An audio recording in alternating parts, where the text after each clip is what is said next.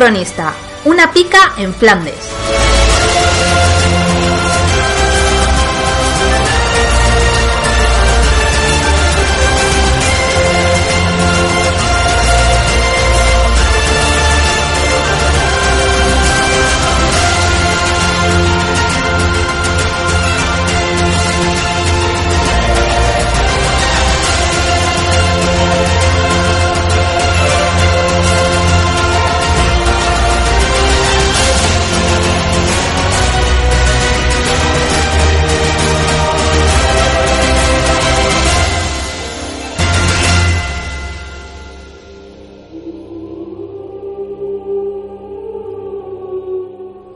Capítulo 1. El comienzo de una guerra sin fin.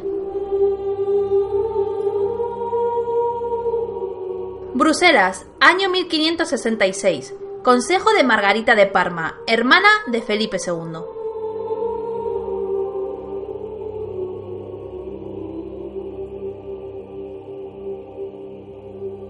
Mi señora, tenemos que zanjar este asunto. Son siete las iglesias que han quemado en lo que llevamos de mes. Sacerdotes y monjas son apaleados hasta la muerte, mientras que la herejía campa a sus anchas.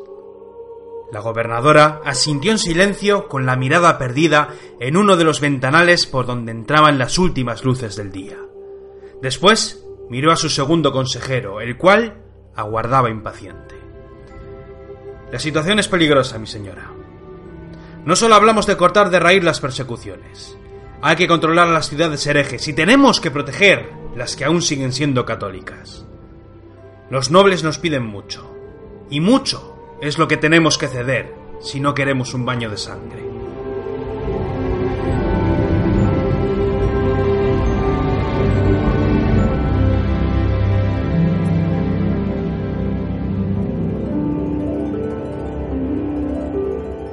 ¿Y qué queréis que haga? Replicó la dama alzando la voz. Os tengo mucha estima y valoro vuestros consejos. Los nobles se arremenden con sus insistentes peticiones. Me piden que acabe con la Inquisición. El número de herejes crece, y si por mí fuere, permitiría que cada uno rece a su gusto, siempre y cuando sigan siendo buenos vasallos del rey. Me exigen que retire el tercio de Cerdeña, y sabéis de buen arte que no me hace ninguna gracia. Intento la diplomacia, pero mi hermano no claudica en sus solicitudes. Él gobierna un imperio católico. Así ha sido y así ha de ser. Si me impongo por la fuerza y cuelgo a esos nobles disidentes, los flamencos se alzarán en armas. Y si no me doy prisa en solucionar lo que tanto lleva tramándose, será mi hermano quien use la fuerza.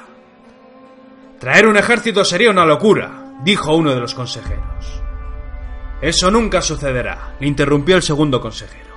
El rey nunca llamaría a los tercios a ocupar aquestas tierras, y menos aún ahora que la guerra con Francia ha terminado.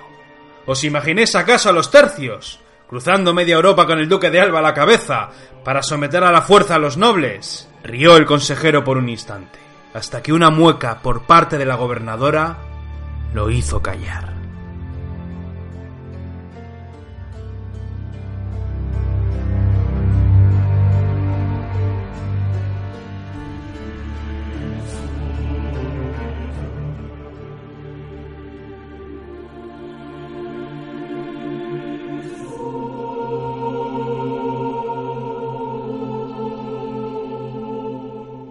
Madrid, ese mismo año, la corte del rey Felipe II.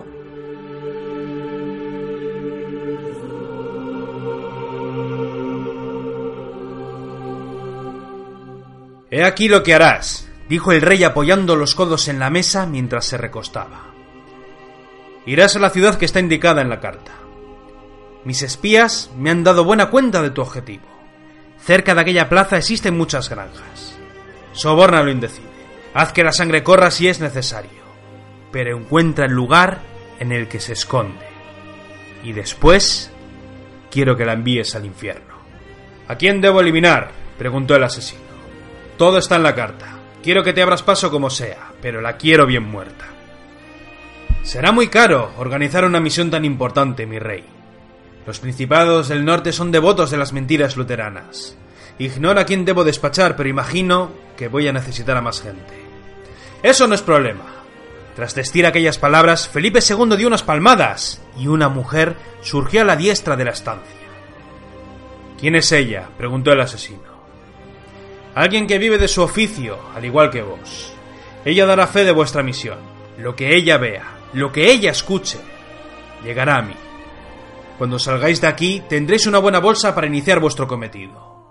Podréis haceros con todos los hombres necesarios para cumplir la orden.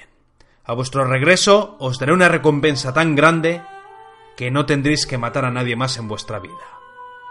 Serví a vuestro padre y os seguiré sirviendo a vuestra excelencia, dijo el asesino nervioso. Mucho habéis hecho por mi casa.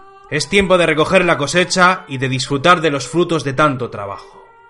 Cumplid con vuestro deber, como última gesta hacia vuestro rey, y después disfrutaréis por todo el trabajo que habéis hecho. Así lo haré, Majestad. Tras decir aquellas palabras, tanto el asesino como la mujer se despidieron marchándose por una pequeña puerta que había a la zurda. Felipe miró a su paje y éste abrió las puertas que daban justo al frente de su mesa. Un hombre de edad, buen porte y muy engalanado entró en la estancia. Majestad, saludó inclinándose el caballero nada más cruzar las puertas. Fernando Álvarez de Toledo y Pimentel, sosegaos. Me alegro veros, pleno de salud, dijo el soberano al tiempo que señalaba una silla junto a la mesa. El tercer duque de Alba sonrió mientras que el paje le llenaba una copa de vino. Las cortinas cubrían las ventanas y la estancia parecía triste y gris. Algunos eran planos, pero la mayoría eran cartas que día a día se acumulaban en su mesa. Miles de misivas que llegaban de todo el mundo. Mi rey, veo que las obras del Escorial avanzan. No tan rápido como uno querría, respondió el soberano. Tengo que pasarme un día de estos para comprobar las obras, pero mis deberes como rey me obligan a encerrarme en aquesta estancia para dirigir un imperio. ¿Se sabe algo de las Indias? preguntó el duque.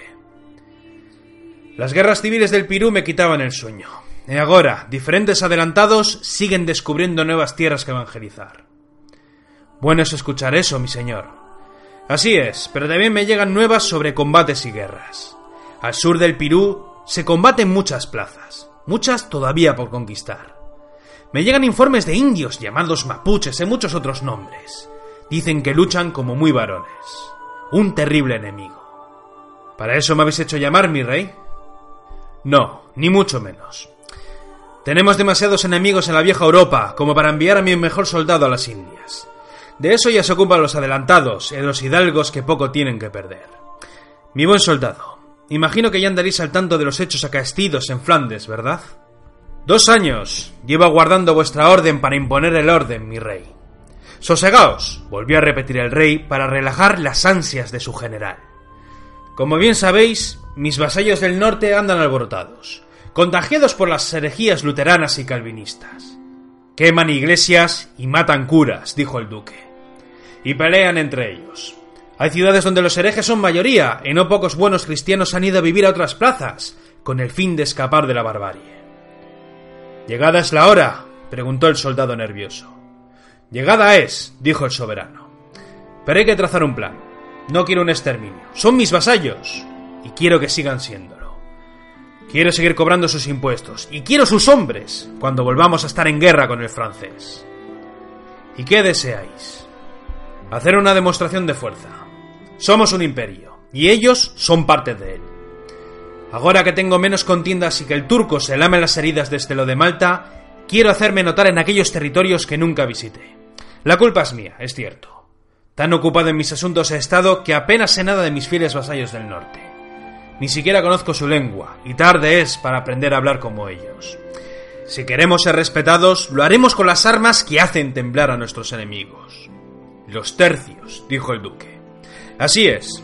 Quiero un ejército en Flandes. Tienes un año para llevarlo allí. Podrás llevarte algunos tercios viejos para que se reúnan con el de Cerdeña. Harás los preparativos para la recluta de soldados alemanes, y todo lo necesario. No necesitamos un ejército inmenso, pero sí tenemos que hacernos notar. Cuando llegues, quiero que hagas las veces de gobernador, diga lo que diga mi hermana Margarita. A justicia algunos nobles, por supuesto los sediciosos, y mantén el orden. Unos meses después, yo mismo acudiré a tu lado para ser magnánimo. Siendo tú un brazo ejecutor, A mi llegada pretendo otorgar el perdón a los hombres de las ciudades. Así me verán como un rey sabio y generoso, y la paz volverá a reinar a medida que vayamos purgando la herejía. Llevará tiempo organizar una flota para llevar a los nuestros hasta el norte. Eso sin contar con los piratas ingleses o los franceses, que siempre acechan como lobos de mar, añadió el duque.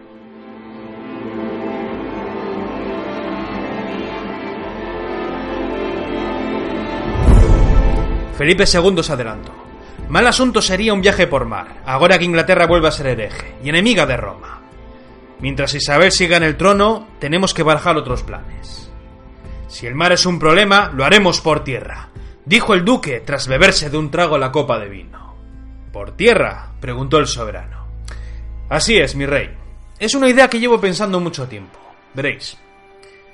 Una marcha a pie partiendo desde nuestros dominios de Milán donde nos podremos reunir con los tercios italianos. Desde allí, una ruta, difícil pero práctica. Bordearíamos las fronteras francesas sin atravesarlas. Viajaríamos dentro de nuestros territorios. Y si fuera menester cruzar naciones católicas, ofreceremos una buena bolsa con el vil metal. En un año puede hacerse.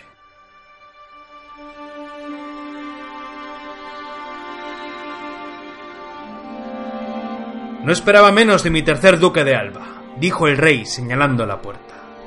Era una invitación a abandonar la estancia. Afuera había veinte personas más que aguardaban hablar con el rey.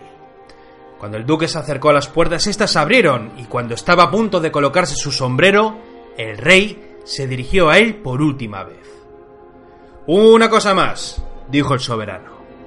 Lo que haga falta, mi señor.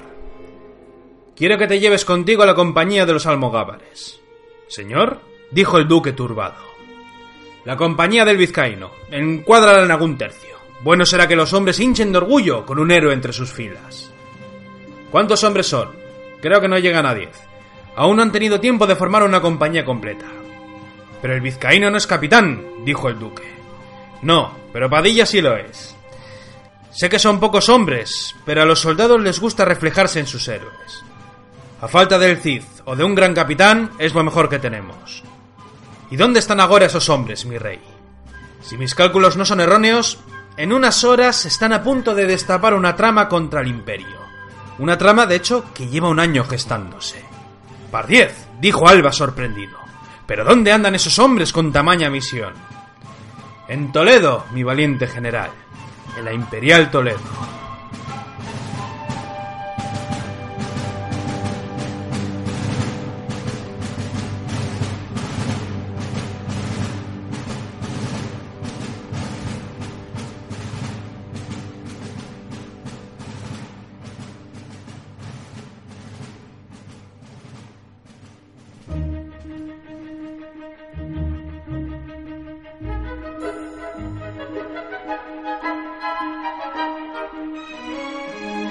Toledo, esa misma noche, el puente de San Martín, las crónicas del vizcaíno.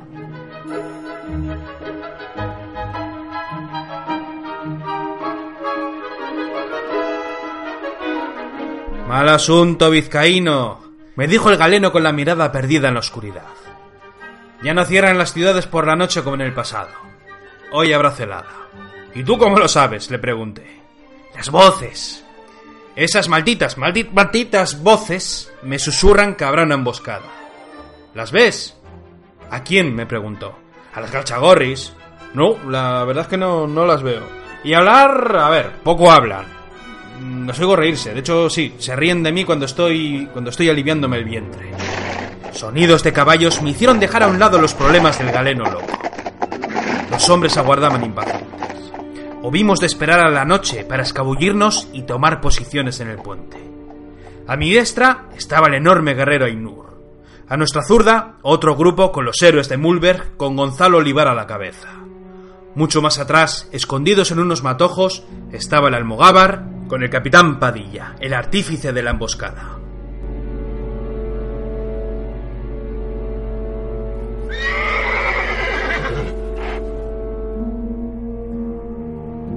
Todos esperábamos en silencio. A lo lejos, dos carruajes tirados por caballos negros.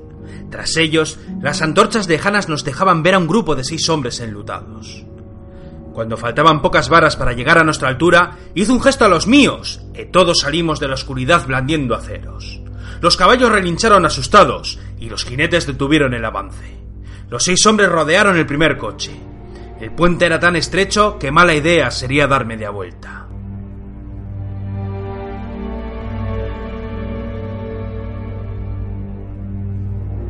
Paso a paso nos fuimos acercando. Las espadas brillaban pálidas con la luz de la luna. Cuando tocamos el centro del puente, descubrimos a una figura que descendía del primer carruaje.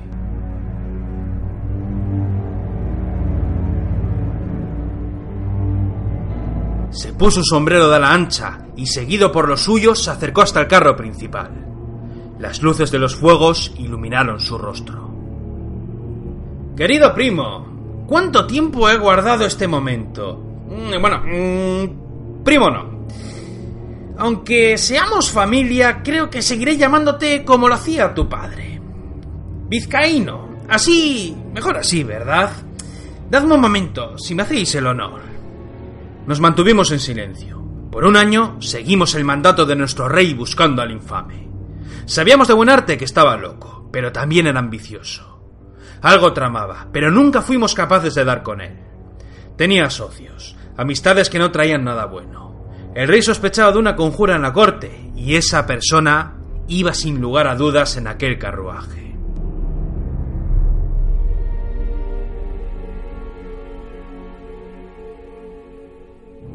Hablaba entre susurros, y vimos cómo levantaba un sombrero en señal de respeto o de despedida. Después vino a nuestro encuentro, seguido por sus hombres. Llegada es la hora, vizcaíno. Os propongo un duelo, pues llevo mucho tiempo ansiando un lance con vuestra excelencia. Si he tardado mucho en veros, mm, debéis de echarle la culpa al trabajo. He tenido mucho que tramar y mucho que conspirar, pero me alegro de ver que por fin os habéis encontrado conmigo. Ni duelo ni gaitas, le dije alzando el acero. Rendíos en nombre del rey. Tanto vos como vuestro amigo iréis conmigo. Me entristece saber que no queréis batiros conmigo. Hablo de buena lid, claro. Susurró el loco, bajando la mirada, actuando como un vulgar actor de comedia. En ese caso... No me dejáis otro camino. Tras decir aquello, alzó los dedos de la zurda y llevándoselos a la boca, lanzó un silbido. Entonces, aceros saliendo de sus vainas resonaron gélidos a nuestra espalda. Nos giramos y vimos con temor como veinte hombres encapuchados nos cortaban la retirada. ¿Pero de dónde diablos han salido estos fulanos? gritó el almogávar nervioso. Aquí ha habido un soplo vizcaíno, sentenció Padilla. Así es, dijo el loco. Por cierto, me llamo... Bueno, si no sé tu verdadero nombre, porque tampoco te lo he preguntado, pero bueno, eh, ¿por qué tengo por qué tendría yo que decirte el mío? Ya sé, ya sé, ya sé. Llamadme Miguel, como el arcángel. Aquel que luchó en duelo singular contra el Belcebú, venciéndolo y cubriéndose de gloria, claro. Sí, caballeros. Vosotros me buscabais, pero yo también os he seguido la pista. Os pierden las faldas, ¿qué le vamos a hacer? Por lo menos al médico ese que lleváis con vosotros. Estuve en burdeles por tres días y fue su meretriz la que me dio el aviso. Nos dijiste que ibas a la ciudad buscando medicinas, dijo el almogávar enfadado. Todos pudriéndonos escondidos en los matorrales y cardos mientras tú te deleitabas con toledanas, gritó Santiago Ángel. No me juzguéis así, dijo el galeno defendiéndose. Las piernas de María son demasiado tentadoras para cualquier hombre que se precie. Vizcaíno, gritó el hombre que se hacía llamar Miguel, como el arcángel. Estáis sentenciados, pero a ti puedo salvarte. Únete a mi causa, ven a mi lado y te colmaré de riquezas. Necesito a alguien de tu talla para mis propósitos. Galeno, grité llamando a mi compañero de armas. La compañía giró en redondo creando un círculo de toledanas que vigilaban los aceros enemigos. ¿Qué dicen tus duendes ahora? Que estamos jodidos, vizcaíno. Bueno, no es que me lo digan, pero no hace falta para imaginárselo, vamos. Nos fueron rodeando, espadas reluciendo entre las antorchas y la luna. Pasos cortos, pero muy seguros. Rostros ocultos en la oscuridad. No había salida. ¡Al agua! gritó Padilla. ¡Al tajo, mis valientes, y que sea lo que Dios quiera! Y así lo hicimos. Como locos, corrimos a los lados del puente y sin mediar en otros asuntos, saltamos a las oscuras aguas del río Tajo.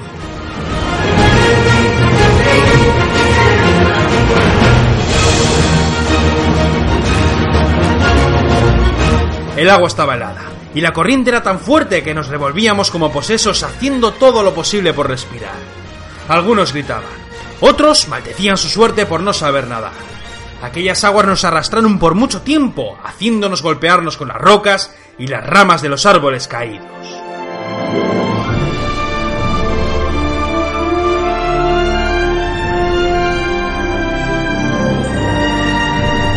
Al rozar el alba, me arrastré a la orilla del río. Tumbado en la hierba fresca y resentido por el dolor de los golpes, fui dando poco a poco con los nuestros a gritas. Les fui anunciando que se arrastraran hasta donde yo me encontraba. Cuando la luz del sol nos golpeó dándonos el calor que tanta falta nos hacía, descubrí por fortuna que todos seguíamos de una pieza. Magullados y cubiertos de heridas, eso sí, pero vivos al fin y al cabo.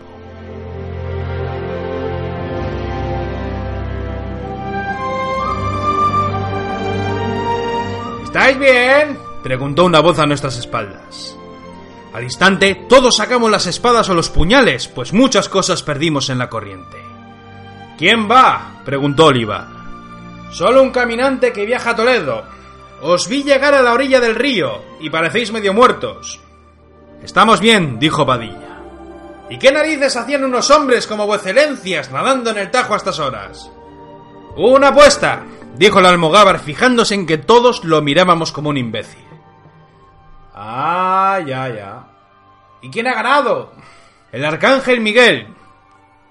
Ah, mira que sois raros. ¿Y no necesitáis ayuda? No, muchas gracias, pero estamos bien, dijo Padilla. De acuerdo entonces. Oh, por cierto, antes de irme, una, una pregunta. Yo sí necesito ayuda, veréis. Eh, busca la compañía de los almogávares. ¿Sabéis algo de ellos? Dicen que andan por aquí. ¿Quién lo pregunta? Le dije levantándome a duras penas. Un enviado del rey. ¿Y qué dice el soberano? Le pregunté intrigado. El hombre fue acercándose lentamente, y cuando estuvo ante mi presencia, me dijo. Dice muchas cosas, pero resumiendo, os diré que tenéis que preparar el bagaje, que tenéis que armaros de valor, pues los vientos de guerra soplan una vez más, y para vosotros comienza desde hoy una nueva aventura.